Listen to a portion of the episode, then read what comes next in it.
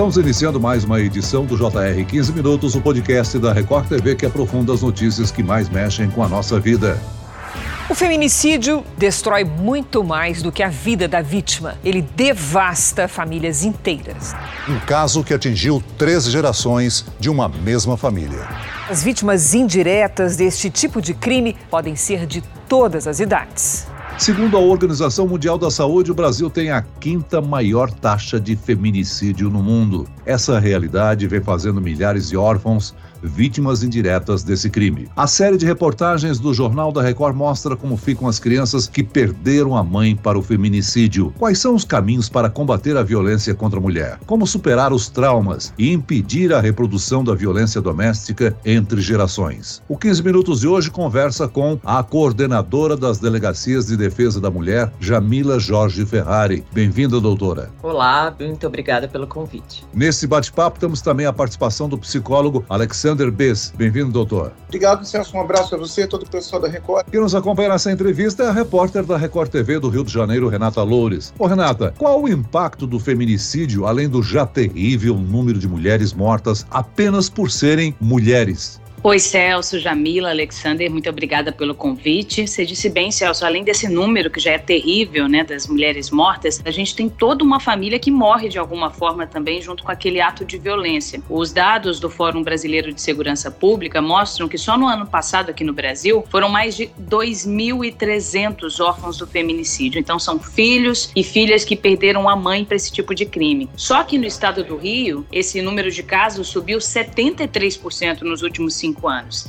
Então eu queria perguntar, Jamila, se no seu trabalho o que você nota é que esses casos de violência têm aumentado mesmo de verdade ou eles têm aparecido mais por conta de um combate maior à violência contra a mulher? Então, Renata, eu acho bem importante a gente pontuar duas coisas, né? Isso que você falou, tem se falado muito mais com relação à violência contra a mulher. Trazer à tona e falar sobre isso tem feito com que os registros de violência contra a mulher aumentem no Brasil todo e aqui em São Paulo não é diferente. Diferentemente, quando a gente fala do feminicídio, esse tipo de, de notificação ou de registro, ele é compulsório. As polícias devem, têm que registrar esse boletim de ocorrência, afinal de contas a vítima morreu e precisamos investigar e verificar o que aconteceu. Ao mesmo tempo que nós temos um aumento no número de violência doméstica e familiar registrada, aqui, pelo menos no estado de São Paulo, nós temos tido uma queda no número de feminicídio, justamente porque é uma somatória de políticas públicas que fazem com que, a partir do momento do registro, ao menor sinal de violência, a gente consegue proteger essa vítima e fazer com que esse crime mais grave não aconteça. Doutora Jamila, a lei do feminicídio foi promulgada há sete anos, né? E, lamentavelmente, o Brasil ainda ocupa o quinto lugar em termos de violência contra a mulher. Muitas das mortes poderiam ser evitadas. Há uma série de atitudes violentas que antecede o crime. É possível adotar medidas que reduzam o número de mortes de mulheres? Com certeza. Além do registro imediato, quando ao menor sinal de violência, violência essa mulher vai, se dirige até a delegacia de polícia e registra, talvez a principal atitude que a gente possa fazer aqui no sistema de justiça né, e no sistema de segurança é pedir as medidas protetivas de urgência. E nós sabemos que quanto mais a gente consegue proteger essa mulher ao menor sinal de violência, diminui a chance né, dela ser vítima de um crime mais grave, como é o caso do feminicídio. Eu pergunto ao psicólogo Dr. Alexander: um relacionamento violento se reflete na vida dos filhos, é claro. Como é que um ambiente violento na família afeta o desenvolvimento psicológico deles, hein, doutor? Ocorre uma fragmentação cerebral, onde essa fragmentação ela vai ser ali banhada por um modelo de violência, onde esses filhos podem, em um lado, seguir esse tipo de modelo, ou quando eles não seguem, eles vão viver uma frustração perene, eles vão viver um conflito constante e, principalmente, o elemento da confiança conjugal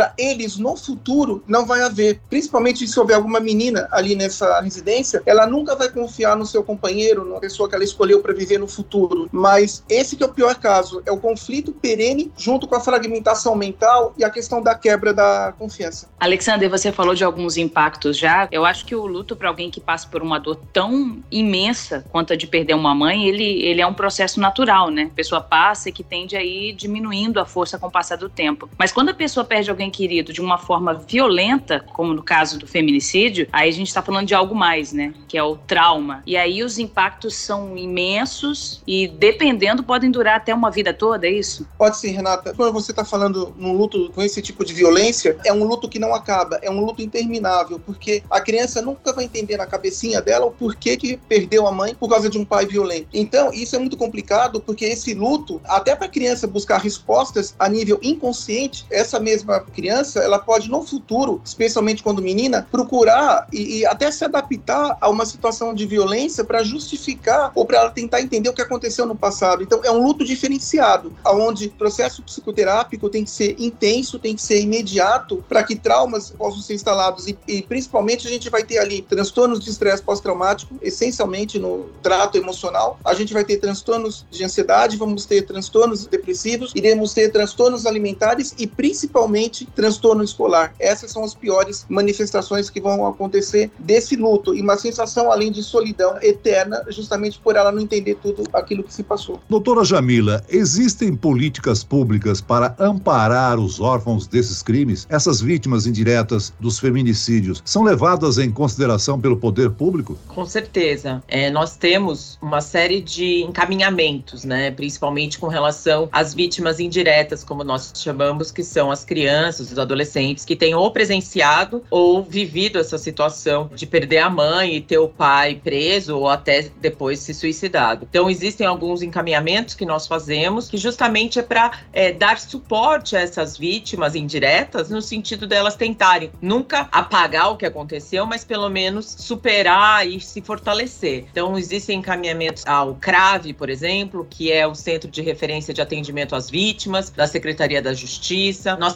em parceria também com os municípios, principalmente especificamente com o CREAS e com o CRAS, que são centros de referência de atendimento nesses casos de violência. E também a Defensoria Pública, aqui, seja no estado de São Paulo, no Brasil como um todo, também pode trabalhar principalmente é, no sentido de proteger essa vítima para ela não precisar ter, eventualmente, contato com aquele agressor da mãe, seja o padrasto ou o próprio pai, entre outras atitudes. É importantíssimo, mas nós nunca podemos deixar de pensar em novas políticas justamente para a gente ajudar essas vítimas indiretas que, de alguma forma, podem até mais para frente, até como dito pelo Dr. Alexander, vir até a ser vítimas vítimas de outros crimes ou autores de outros crimes também. Renata, você já disse no início do nosso podcast que o número de casos cresceu mais de 70% nos últimos anos, né? Nós mostramos no Jornal da Record um acidente de trânsito que disfarçava um feminicídio. Fale a respeito, por favor. Foi isso mesmo, Celso. A gente mostrou né, no Jornal da Record o caso dessa designer de interiores que aparentemente teria morrido em um acidente de trânsito ali bem pertinho da casa dela, mas o laudo do IML indicou que na verdade ela tinha tinha sido assassinada com três tiros na cabeça, e aí todas as evidências, inclusive com relatos de testemunhas, é de que o crime tenha sido provocado pelo namorado dela. Ela deixou um filho de 16 anos, a gente conversou com ele, e ele relata vários impactos que a morte violenta da mãe provocou na vida dele. Ele se isolou, se afastou dos amigos, deixou de fazer muita coisa que ele gostava de fazer, atividade física, andar a cavalo. As notas dele na escola caíram bastante. A gente separou um trechinho da entrevista dele dele para vocês terem uma noção da dor que esse menino carrega. Pensando várias maneiras de ter acontecido isso, eu lembro no enterro dela então eu não consigo me concentrar na aula. A gente estava até procurando psicólogo para mim para tentar melhorar isso. Doutor Alexandre, o senhor já falou que o período de luto é sempre difícil, mas quando a vítima e o assassino são parentes, o peso é muito maior. Como ajudar alguém numa situação destas? Tem que providenciar a separação geográfica para que o transtorno de estresse pós-traumático não fique perene, mais perene do que ele já vai ter. O relato aí da Renata, quando ela falou do que o menino fez, evidentemente, para mim está muito claro a leitura, ele já está com transtorno depressivo, o próprio fato do isolamento, o próprio fato da, da diminuição das notas. Então, essa criança ou esse adolescente, ele precisa ir morar com uma outra pessoa da família que não aquela que perpetrou o crime aí. Jamila, quando a gente fala da importância de denunciar os casos de violência, em especial quando a violência ainda está ali começando, né, antes que algo mais grave aconteça, a gente tem consciência que os desafios para fazer isso são imensos ainda, né? No caso da mulher que é vítima, tem um medo,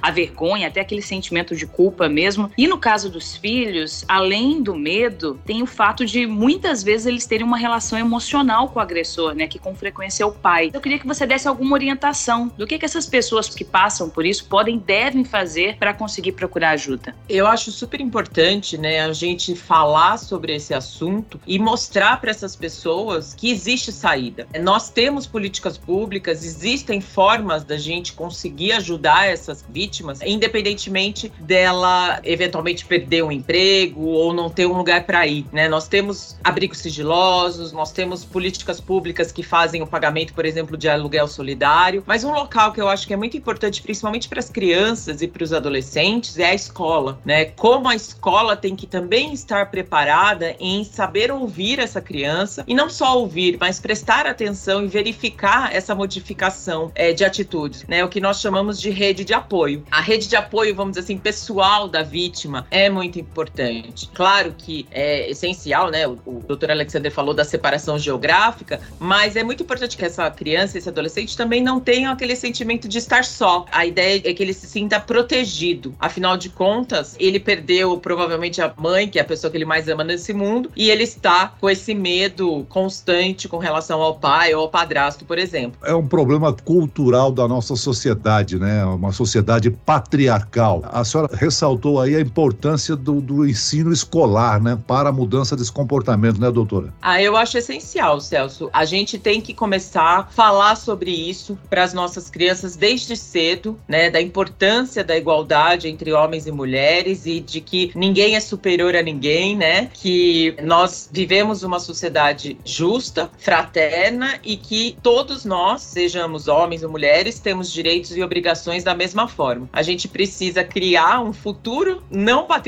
e não machista. Doutor Alexander, em seus atendimentos no consultório, o que que chama a atenção? Olha, Celso, muito boa a fala aí da doutora, né, Jamila, concordo com ela plenamente. O que mais me chama a atenção, veja, Celso, minha vida inteira eu atendi basicamente sempre mulheres, né? O medo ou a pena que essa mulher tem em denunciar o companheiro. E ela sempre cai no velho conto do vigário, quando o cara fala, eu vou mudar, foi a última vez. Então, acho a melhor dica que eu posso dar para vocês do Jornal da Record, muito boa essa reportagem, inclusive, é que a mulher nunca acredite na fala né, do companheiro, que ele vai mudar ou que isso foi a última vez. Quando a gente fala em relacionamentos violentos, a gente fala primeiro num relacionamento tóxico, o cara chega em casa, ela fez uma pizza, o cara nem agradece. Então, é uma desconsideração, né? Não há uma comunhão. Então, esse é o relacionamento tóxico. Ele é um pré-estágio do relacionamento violento. O relacionamento violento ele tem quatro etapas que a mulher é muito importante ela estar atenta a essas quatro etapas. A primeira etapa é a etapa verbal. Pode se dar com indícios de humilhação ou até mesmo com ameaças financeiras. A segunda etapa é a agressão física, que já parte para covardia mais escancarada, né? Que vai deixar hematomas na mulher. A terceira agressão é sexual, quando a, a mulher não está disposta naquele dia e o cara ali insiste alguma coisa de um contato íntimo. E a quarta e última agressão com a mulher, que é a agressão fatal, onde há comportamento ali de extermínio da vida dessa mulher, né? Ele mata a mulher. Elas não precisam ser é, crescentes, essa numeração, mas qualquer uma delas que acontecer, a mulher tem que estar atenta a isso, denunciar e realmente ela também romper o relacionamento, trabalhar o medo dela, ver o que ela pode fazer para mudar, porque veja, caras machistas é diferente de comportamento masculino normal, né? Masculinidade é normal, machismo é uma patologia. Caras machistas não vão mudar, é um traço de comportamento que não vai mudar, é um traço do caráter. Posse e ciúme é uma bomba atômica psicológica. Então, acho que tá atento a tudo isso, ô Celso, é o que eu mais vi no meu consultório. É o medo que as mulheres têm de denunciar ou de tomar alguma iniciativa de mudança, até por represálias desse companheiro. Ou seja, a gente tem que se conscientizar e quebrar o, o provérbio de que entre briga de marido e mulher não se mete a colher, né, doutora? Quais são os canais de denúncia de violência doméstica? Qualquer pessoa pode evitar uma tragédia, não é mesmo? Com certeza. Essa história de que em briga de marido e mulher, ninguém mete a colher, não existe mais. Nós temos diversos canais de denúncia, nós temos muitos canais, inclusive, anônimos, né, que a pessoa não precisa se identificar, como o Ligue 180 do governo federal, o Disque Denúncia do governo estadual aqui de São Paulo, que é o número 181, ligações gratuitas que você não precisa se identificar. Se você estiver vendo agora um crime acontecer, 190, Polícia Militar, que vai despachar uma viatura e, e tomar as providências cabíveis. E nós temos hoje uma lei muitíssimo importante, principalmente aqui na cidade de São Paulo, que é uma cidade que tem muitos prédios e condomínios, que é a lei que obriga os síndicos, sejam síndicos de condomínio profissionais ou não, de denunciar casos de violência violência doméstica. Isso é muito importante, porque a gente sabe que às vezes as pessoas, os condôminos, né, os moradores têm medo de denunciar, talvez por medo de represália, mas o síndico é obrigado a denunciar. A sociedade também tem que se unir contra essa chaga, contra esse cancro que é a violência contra a mulher. Muito bem, nós chegamos ao fim desta edição do 15 Minutos. Eu quero aqui agradecer a participação da coordenadora das Delegacias de Defesa da Mulher, Jamila Jorge Ferrari. Obrigado, doutora. Obrigada a vocês, foi muito bom e muito proveitosa essa conversa e até a próxima. Agradeço também o psicólogo Alexander Bess. Obrigado, doutor. Celso, obrigado. E agradeço a presença da repórter da Record TV, Renata Loures. Obrigado, Renata. Imagina, Celso, Jamila, Alexander, é sempre um prazer. Esse podcast contou com a produção de David Bezerra e dos estagiários Lucas Brito e Kátia Brazão. Sonoplastia de Marcos Vinícius. Coordenação de conteúdo Camila Moraes, Edivaldo Nunes e Deni Almeida. Direção editorial Tiago Contreira. Vice-presidente de jornalismo Antônio Guerreiro. E eu, Celso Freitas, te aguardo no próximo episódio. Até amanhã.